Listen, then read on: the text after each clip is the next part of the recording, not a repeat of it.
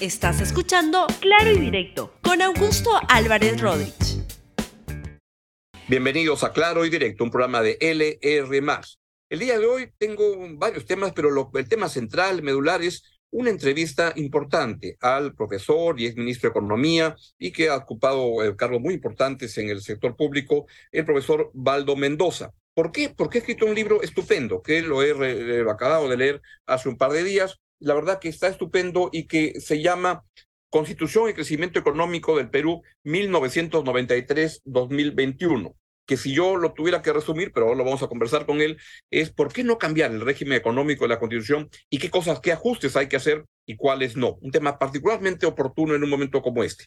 Voy rápidamente con algunos comentarios del día. Y el primero que quería hacer es este ah, acuerdo que ayer se conoció en Estados Unidos por el cual Fox News, una cadena de, de, de derecha, de ultraderecha en Estados Unidos, acordó pagarle 787.5 millones de dólares a la empresa Dominion. Dominion es la empresa que estaba contratada para hacer el conteo de votos en Estados Unidos y lo que había sostenido esta cadena de televisión es que el conteo de votos era un fraude electoral a favor de Biden y en contra de Trump.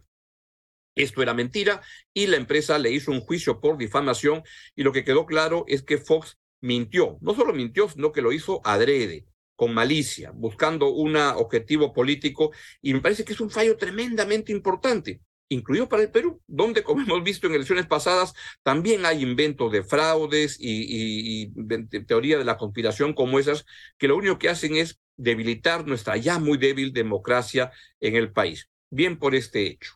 Vamos con un tema también que tiene que ver con el mundo periodístico en el plano local, y ayer se produjo un comunicado de todos los gremios periodísticos en contra de alguien que es muy impresentable, no la verdad, que es el alcalde de Trujillo, el señor Arturo Fernández. ¿Quién cree que es el famoso alcalde que se hizo famoso por estas este, estatuas de los de los las estatuas los huacos de manera grande este gigante moche este en la cultura moche con los penes ahora es alcalde de Trujillo y cree que puede insultar al periodismo como le da la gana, la verdad que es un patán y es alguien que no cree en la democracia porque no cree en la libertad de expresión, es no creer en la democracia. Y otro tema que quería comentarles es el presidente de Colombia, el señor Gustavo Petro, sigue lanzando dardos contra el gobierno peruano y defendiendo a Pedro Castillo, que no solo fue uno de los presidentes más ineptos que se recuerda en el Perú, con el gobierno más mediocre que se recuerda en mucho tiempo, quizá comparado, compitiendo con el primer gobierno de Alan García, pero eh, si le daban un poquito más a Pedro Castillo se encargaba de, de superarlo, pero que tiene unos amigotes como Petro que dicen lo siguiente. Adelante. Vio a un hombre acorralado por una clase política corrupta. Lo acorralaron al extremo que dio las declaraciones que usted oyó. En una oportunidad, cuando llegué allá, en una de mis dos visitas, iba a haber un allanamiento del Palacio de Gobierno, de la casa del presidente, para capturar a su esposa y a su hija. Esas son condiciones políticas eh, de acorralamiento de un presidente por un solo hecho. No me quiero meter en política interna, pero ya soy declarado persona no grata, entonces lo voy a hacer. Perú tradicionalmente se divide en dos zonas, la sierra, donde quedan mayoritariamente los indígenas, tratados como peones en la época colonial, invisibilizados en la política y el mundo de Lima. Castillo es el presidente del mundo de la sierra. Si yo me leo la Convención Americana de Derechos Humanos, que Perú, Colombia y Estados Unidos y casi todos los países de América firmamos en el 72, ahí me dice en el artículo 23, nadie... A mí me parece que la peor forma de, discriminación que puede haber, o una de las peores, es justificar solamente por el origen andino de una persona o, el género, lo que sea, justificar que pueda ah, hacer lo que quiera. Pedro Castillo hizo un golpe de Estado e hizo un gobierno en términos económicos e institucionales que fue un mamarracho. Le hizo un golpe y Gustavo Petro defiende a golpistas y a corruptos y a mediocres. Y el otro tema que quería comentarles es el caso del el expresidente Alejandro Toledo. Si pueden ver esta información que ya apareció el día de ayer, ya está con las horas contadas. ya se emitió el documento por el cual es inminente su llegada y es probable que lo tengamos al expresidente Toledo para que dé cuenta ante la justicia la próxima semana en el Perú. Ya agotó todas las instancias, ya está el documento que le dice, ya no hay más tiempo, game over Alejandro, va a estar acá en el Perú. Y enhorabuena, la, la corrupción no se debe tolerar, sean gobiernos de izquierda, derecha, centro, lo que sea, es una lacra que perjudica la calidad de vida de los peruanos y una manera de combatirla es con medidas que promuevan la transparencia del sector público, pero también sancionando a los corruptos. Y por último, el último tema que quería comentar es esta situación en la cual tenemos un gabinete razonablemente bueno, y me digo ya que es mejor que el que había con Pedro Castillo, pero de lejos. Hay, sin embargo, un lunar, un punto muy complicado que es el ministro de Educación, el señor Oscar ah, Becerra, que como ministro de Educación es la verdad alguien que, que hace, este, denigra el cargo, porque se dedica a, con unas frases y con una visión del mundo que es una, un DBA. Yo diría que hasta incluso denigra a la, a la DBA en el Perú porque es tan bocón y habla tanta tontería junta en que, que no es tolerable. Es alguien que está en contra de los más elementales principios que se deben respetar sobre derechos humanos, sobre la, la, la, las oportunidades y la, pluralidad de un país, que es absurdo. Creo que el señor Oscar Becerra le hace daño al Perú y al gobierno y hasta a la DBA. Ayer, cuando dijo que del Perú debería instalar la pena de muerte, porque en Singapur le va muy bien en educación, pero tiene pena de muerte, y uno dice, ¿qué tiene que ver una cosa con la otra? El premier Otárola lo llamó a su oficina y dijo que lo que dice el señor Becerra no es política del gobierno. Escuchemos al Premier.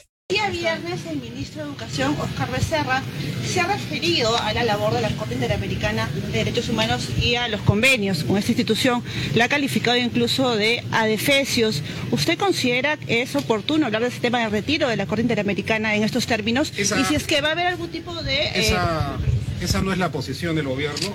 El gobierno respeta los convenios internacionales, especialmente el Pacto de San José, que ha sido ratificado en el año 79 por nuestro país y actuará en consecuencia con ese respeto. ¿Se le ha hecho un llamado sí. de atención al ministro? Hoy día a las 4 vamos a tener una reunión con el ministro de Educación. Ministro, con... Bien, pero si no es política del gobierno, que lo cambien. ¿Para qué lo, lo, lo, mantienen a alguien que tiene declaraciones tan desacertadas? Y no solo eso, sino que las proclama. Es un bocón. Becerra le hace daño al país, al gobierno, a la educación, debería irse. Y la mejor manera de marcar distancia por parte de Otárola y de la presidenta Boluarte es cambiándolo, porque manteniendo a una persona así en el gobierno, creería que acaban siendo cómplices de sus posiciones. Bien, era los, rápidamente el, vistazo que les daba a lo que pasa en el país. Y ahora sí tengo el gran gusto de presentar al profesor del Departamento de Economía de la Pontificia Universidad Católica del Perú, quien además ha ocupado cargos muy importantes en el sector público, como ministro de Economía, director del Banco Central, pero principalmente Valdo Mendoza, es un profesor del, del, Departamento de Economía y que tiene una capacidad de explicar las cosas con sencillez y de manera clara y directa que a mí por lo menos me, me, me entusiasma mucho y a mucha gente. Y acaba de publicar este libro que les dije, Constitución, Crecimiento Económico, Perú 1993-2021, y por eso lo he invitado el día de hoy. Profesor Mendoza, muy buenos días. Muy buenos días, Augusto. Muchas gracias por la invitación. ¿De qué se trata el libro? Si usted lo puede este, resumir. El libro busca discutir un tema importantísimo para nuestro país. Eh, ¿Qué consecuencias económicas tiene la Constitución Política de 1993?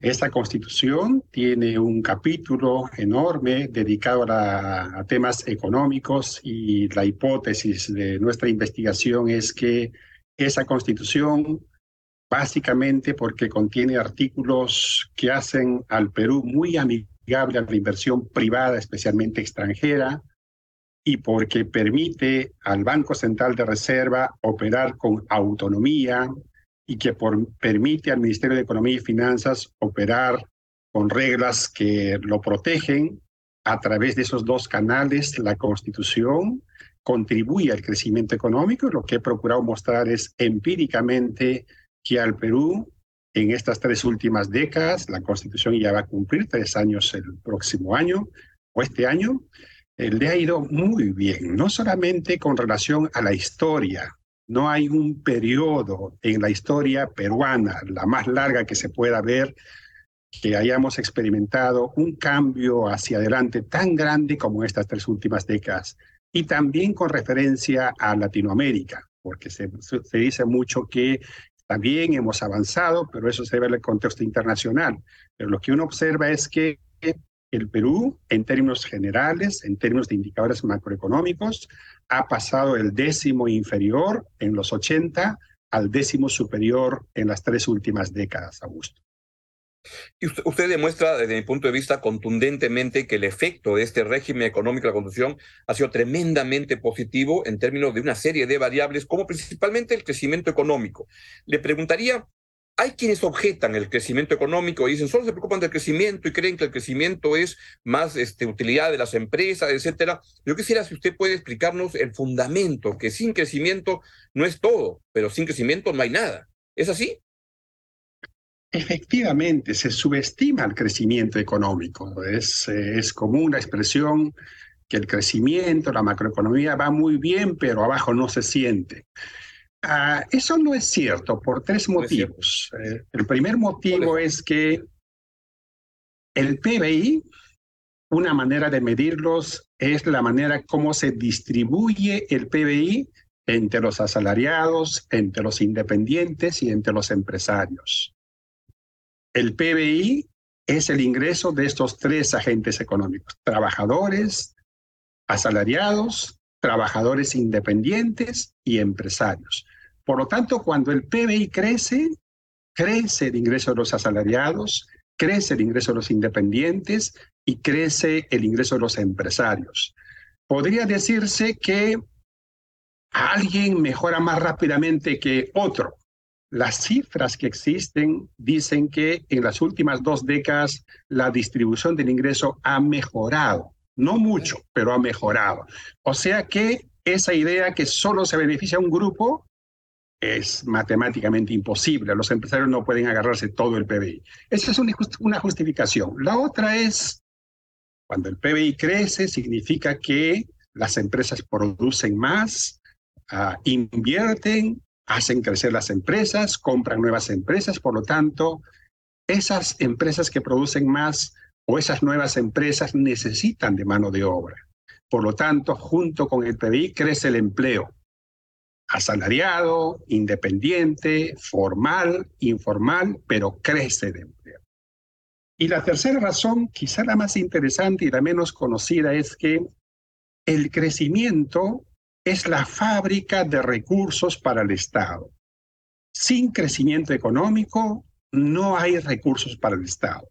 Cuando la economía crece, eh, más trabajadores están en planilla, esos trabajadores pagan impuesto a la renta, al trabajo. Cuando la economía crece, crecen las empresas, crecen las utilidades de las empresas y estas empresas pagan el impuesto a la renta empresarial. Cuando la economía crece, tú, yo y todos cuando compramos, pagamos más impuesto general a las ventas y en el caso de muchos productos, más impuesto selectivo al consumo. Por lo tanto, los ingresos que tiene el Estado se nutren con el crecimiento económico. Para darle una idea a tus oyentes sobre este tema, es importante recordar algunos números. Por ejemplo, en el año, en el año 1993, los ingresos totales que tenía el gobierno eran de 5.700 millones de dólares. 1993, ya no vamos a hablar de 1990, que la situación era peor. Actualmente el gobierno vive con 53 mil millones de dólares de ingresos. Los ingresos se han multiplicado por 10 y la presión tributaria casi no ha cambiado. O sea que todo el crecimiento, todo el crecimiento de la recaudación casi todo el crecimiento de la recaudación viene del crecimiento. Por eso que podemos financiar juntos mil millones, el programa CIS 2.500 millones, Jaliwarma 2.000 millones, etc. Y además una cosa importantísima que tiene que ver con la Constitución. La Constitución, las constituciones en general tienen dos partes fundamentales. Una parte se refiere a los derechos fundamentales y otra parte se refiere a la organización del Estado. esta parte de los derechos fundamentales, derecho a la libertad, derecho a la libertad de prensa y todo eso no cuesta mucho, son derechos, digamos, que nos merecemos. Pero hay derechos, los sociales y económicos, que sí cuestan. El derecho a la salud, el derecho a la educación, el derecho al agua potable, que nuestra constitución contempla, cuestan. Por lo tanto, cuando la economía crece, cuando la economía cuando el crecimiento económico proporciona los ingresos para el Estado, este Estado puede satisfacer esos derechos fundamentales. Porque si no, puede pasar una cosa como la que ocurre con la constitución boliviana, en donde hay como 100 derechos que evidentemente no se pueden satisfacer, o en la fallida constitución chilena, donde también había un montón de derechos que no podían ser satisfechos. En resumen, el crecimiento económico porque corresponde a la participación de los trabajadores independientes, de los asalariados y los empresarios.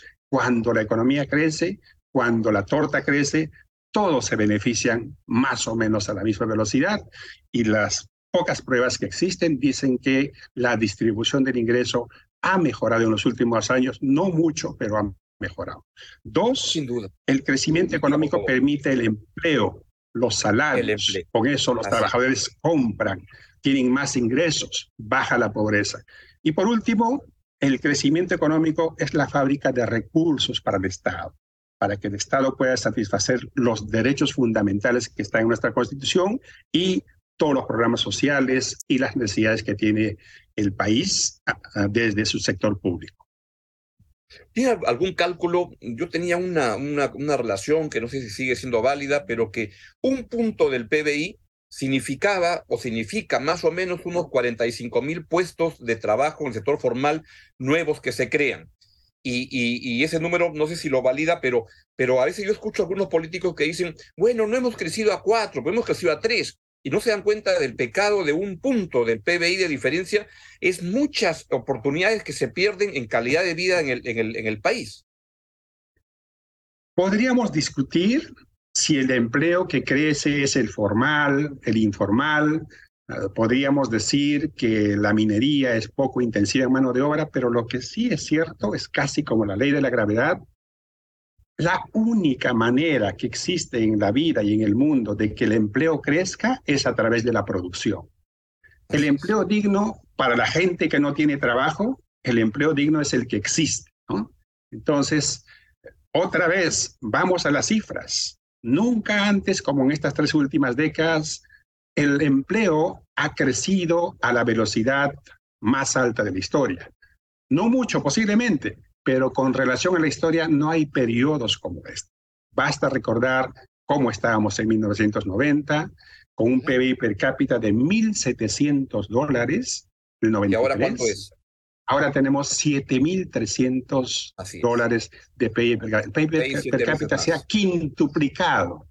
Mm. Eso no se ve antes en la experiencia peruana.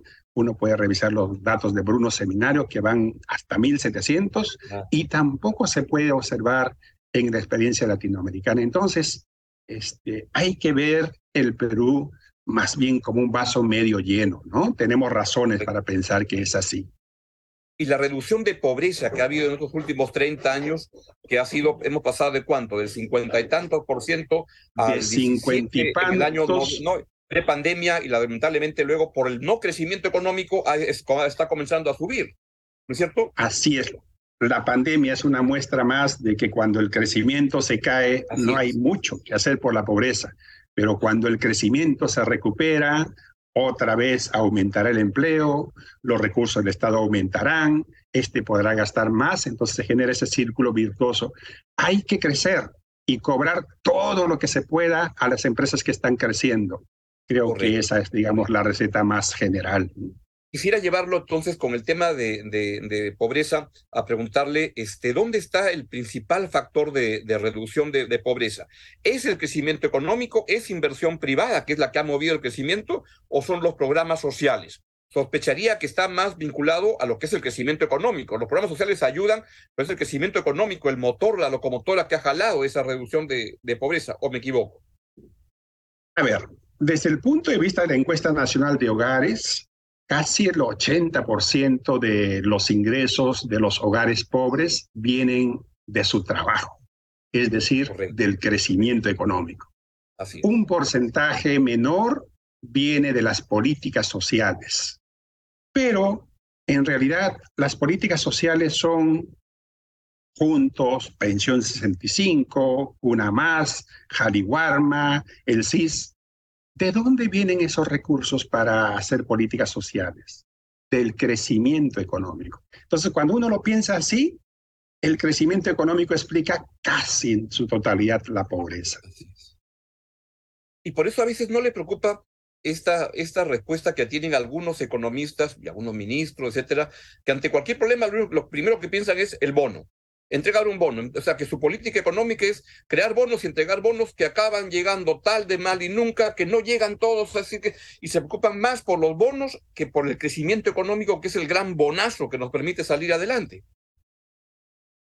Claro, la pandemia nos obligó a dar bonos porque no había otra manera de apoyarlo, pero ya no estamos en pandemia, ¿no? Y hay que pensar en términos más eh, estructurales, yo me inclino más por una apuesta radical de políticas universales para la salud y la educación. El CIS, por ejemplo, es un aparato potentísimo para ayudar la vida de los peruanos más vulnerables.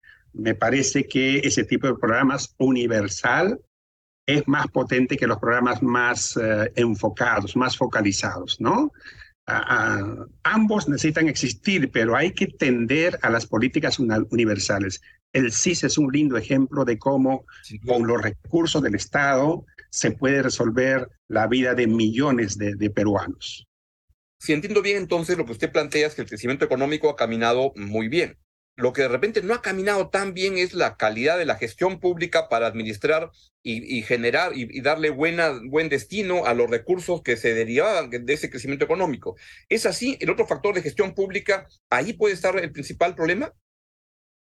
A ver, en el libro argumento que el crecimiento económico, el desempeño macroeconómico de un país como el Perú, pequeño y abierto, depende del modelo de crecimiento, depende de la calidad de la gestión pública y depende de las condiciones internacionales.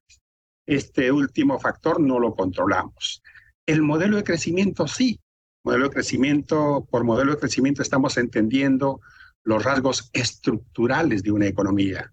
Mucho Estado, poco Estado, protección a la propiedad privada, no protección a la propiedad privada, privilegio a la minería en contra de la industria, etcétera. Ese modelo de crecimiento, sumando y restando, haciendo un balance, es el que está en la Constitución Política de 1993 y es un modelo de crecimiento con nota aprobatoria, claramente, porque es un modelo muy amigable para la inversión privada y la inversión privada es un determinante importante del, del crecimiento económico. La gestión pública, en el libro digo y advierto, la parte en la que la Constitución ha mejorado la calidad de gestión pública es una parte parcial del Estado peruano. Tenemos un banco central, que puede controlar, compararse con cualquier banco central del mundo. Tenemos un Ministerio de Economía y Finanzas aceptablemente bueno también el contexto latinoamericano, pero estados mucho más que eso. Como tú lo decías al inicio, con un ministro de Educación como el que tenemos, que parece sacado del gabinete Castillo, evidentemente la gestión está en malas manos, ¿no? Entonces, el tema de la gestión pública, el tema de la administración de los recursos, ya tiene un conjunto grande de responsables, los ministros, los viceministros, la tecnocracia, el presidente y la constitución, afortunadamente, por lo menos ha blindado totalmente al Banco Central y parcialmente al Ministerio de Economía y Finanzas. Esto que está diciendo se demuestra cabalmente en este libro y son ideas que, que le pregunto directo, ¿por qué hay sectores, y principalmente desde la izquierda peruana, que quieren cambiar el régimen económico de la Constitución si es tan evidente, tan contundente como en, el libro, que se lo recomiendo muchísimo a quienes quieran estar este, enterados de esos asuntos, porque además su libro no aparece en un vacío, aparece en un contexto en el cual hay muchos interesados o algunos interesados en cambiar la Constitución y cambiar principalmente el régimen económico de la Constitución. ¿Por qué quieren cambiarlo? ¿Es por un asunto meramente ideológico o por una ignorancia económica muy, muy grande? Hay un parecido que eh, yo he encontrado entre los uh, liberales de derecha, uh, herederos de von Hayek, que te dicen, por ejemplo, ahí está el candidato Milei en Argentina y hay uno en Chile también, un, un sociólogo importante, que te dicen, hay que cerrar los bancos centrales. ¿no? Entonces uno le pregunta, ¿y dónde has visto que funciona eso? Y la respuesta, no, no hay ni uno, pero estamos seguros que funciona. Entonces, con la izquierda pasa una cosa parecida, ¿no? Este, uno les pregunta, ¿qué cosa quiere hacer con la Constitución? Este, quiero que las empresas públicas tengan más presencia, quiero eliminar el capítulo que blinda constitucionalmente los contratos, quiero facilitar las nacionalizaciones. Y cuando uno dice, ¿en qué parte del planeta funciona un modelo como el que estás proponiendo? no existe. O sea, en nuestra historia, Petroperú es el ejemplo más cabal de cómo las empresas públicas son un problema si no se las maneja apropiadamente. Y el Perú ha demostrado en los 80 con absoluta fatalidad y con Petroperú hoy que no sabemos administrar empresas públicas. Podríamos, la, la manera como yo considero que se puede persuadir al país de que las empresas públicas son buenas es arranquemos con Petroperú, hagamos que funcione que Petroperú venda acciones al sector privado, una parte menor, a ver si el director eh, eh, elegido por ese sector privado va a permitir tipos como Hugo Chávez en un directorio.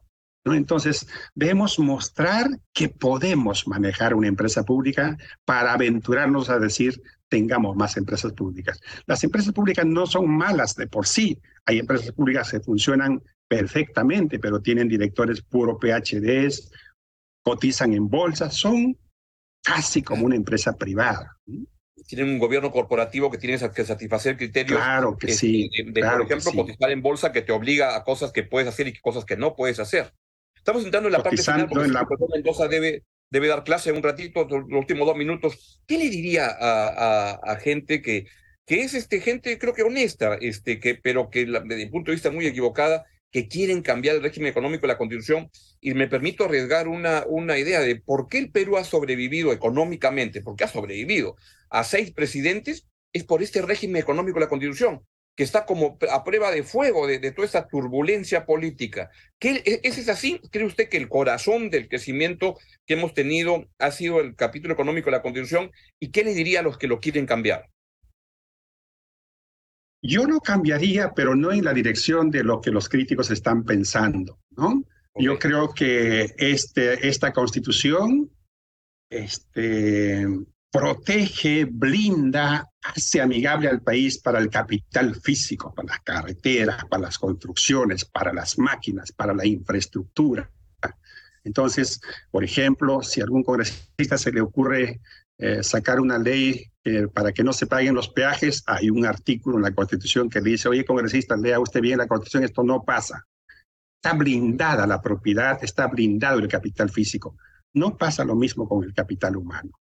Y el capital humano es tan importante como el capital físico. Si la educación de calidad estuviese blindada, no debería haber pasado lo de SUNEDO, por ejemplo. Claro que sí. Profesor Mendoza, le agradezco mucho su, su, valiosa participación en este programa, las ideas que transmite y el libro que ha escrito, que, insisto, lo recomiendo con mucho, mucho entusiasmo porque va a permitir entender mejor este debate sobre el régimen económico y la constitución para poder opinar con más, ah, con, con contundencia, con claridad de los números como usted lo demuestra en su libro. Muchas gracias, que tenga un buen día. Gracias a ti, Augusto, y a tus oyentes. Muy bien. Entonces, de esta manera llegamos al final del, del, programa. Les agradezco su presencia. Adiós. Nos vemos mañana. Gracias por escuchar Claro y Directo con Augusto Álvarez Rodríguez. Suscríbete para que disfrutes más contenidos.